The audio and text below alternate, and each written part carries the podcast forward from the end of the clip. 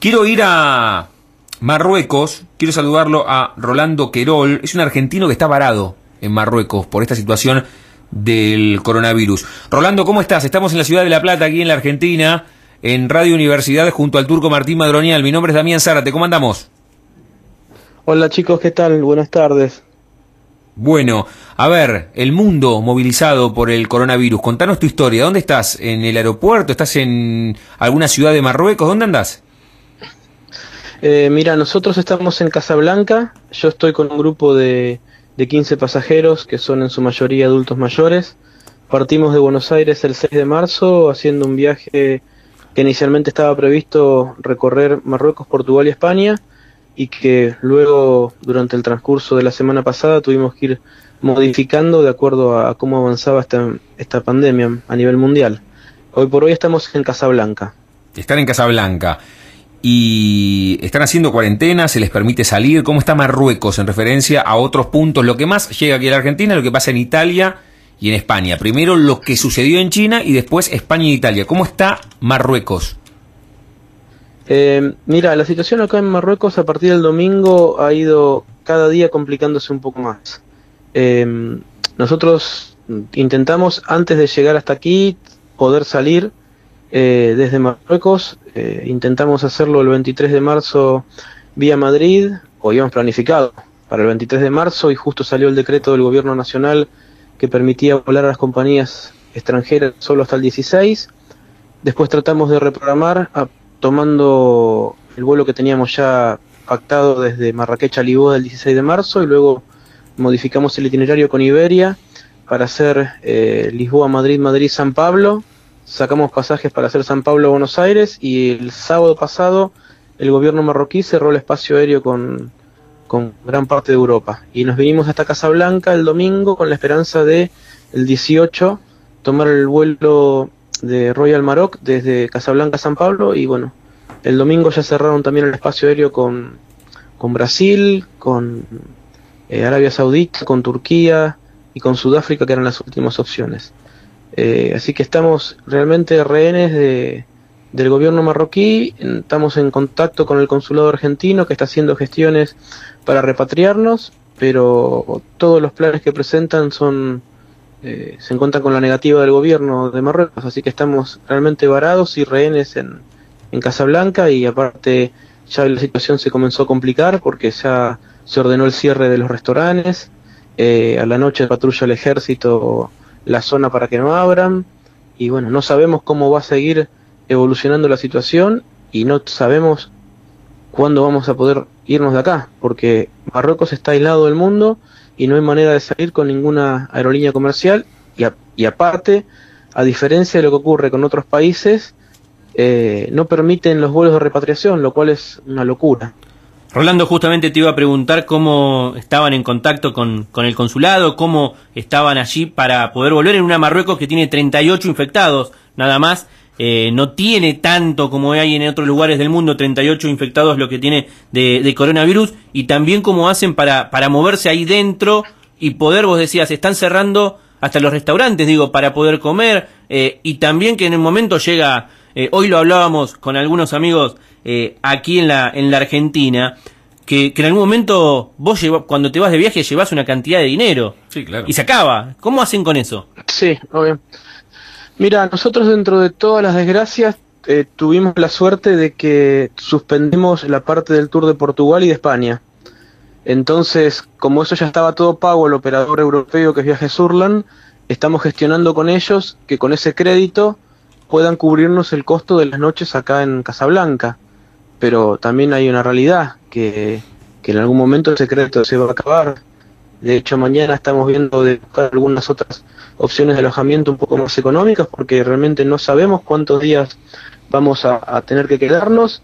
Eh, de momento tenemos alojamiento con desayuno y cena y el, y el, almuerzo cada uno por ahora se la rebusca yendo mm. a un supermercado, comprando algo de, de fiambre, alguna fruta y no mucho más que eso.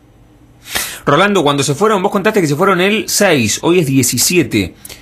¿Fueron advertidos? ¿Lo pensaste en algún momento? Dijiste, bueno, se va a solucionar. ¿Con qué expectativa fueron? Porque ya el 6 había bastante información.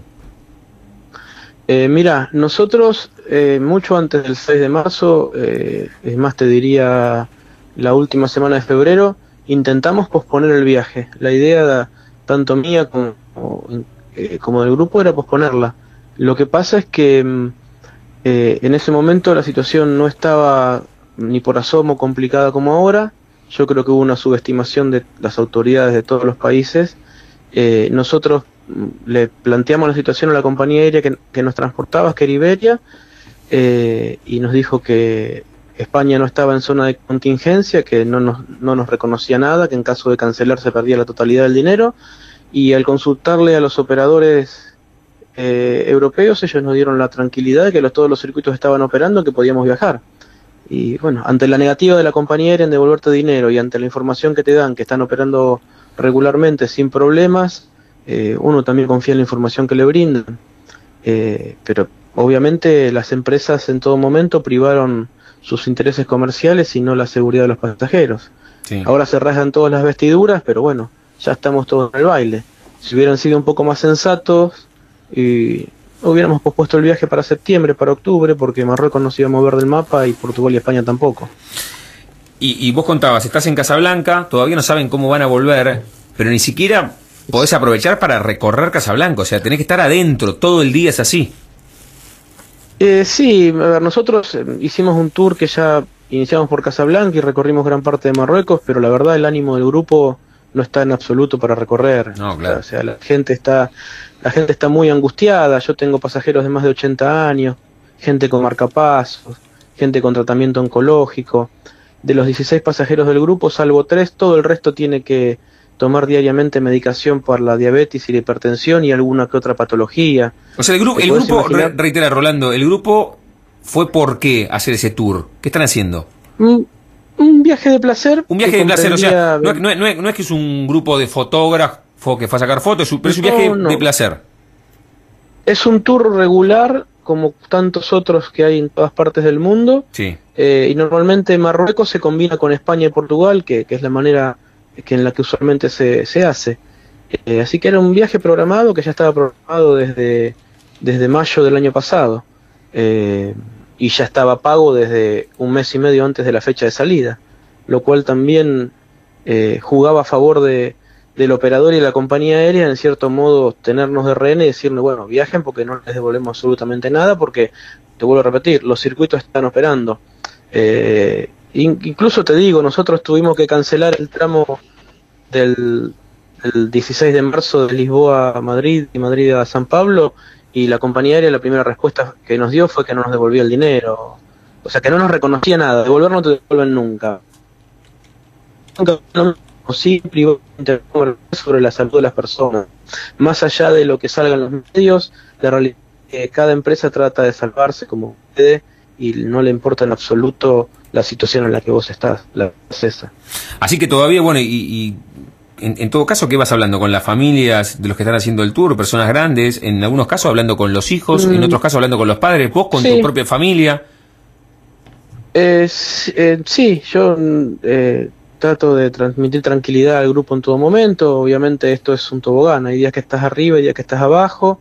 Eh, te dicen hay una posible solución y después la solución se cae. Entonces, bueno, hoy fue un día bastante complicado porque ayer teníamos eh, una esperanza en cuanto a los vuelos de repatriación que se iban a poder implementar, pero vuelvo a repetir, el problema acá radica en la intransigencia del gobierno de Marruecos en dar, eh, permitir la salida de, nosotros de acá, o sea, no, es ilógico, es irracional.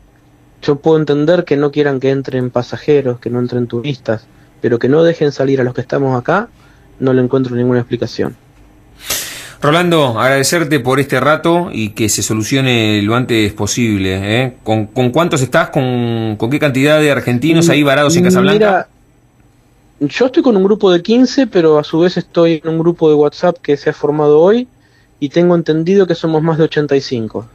Y estamos cada uno con sus particularidades, pero todos en la misma situación, sin poder salir, eh, aunque querramos, porque no, bueno, por lo que ya les comentaba. Rolando, te mandamos un abrazo, seguimos el tema, ¿eh? seguimos en contacto. A disposición cuando lo necesiten, muchas gracias a ustedes. Las miles de historias de argentinos que están dando vueltas por el mundo, en este caso que no pueden volver. Una situación extrema, Turco. Sí. Un grupo de argentinos en Marruecos, Rolando Querol, él usó esta palabra, están de rehenes por la decisión del gobierno Sí, ahí así- marroquí de no entra ni sale Ni nadie. sale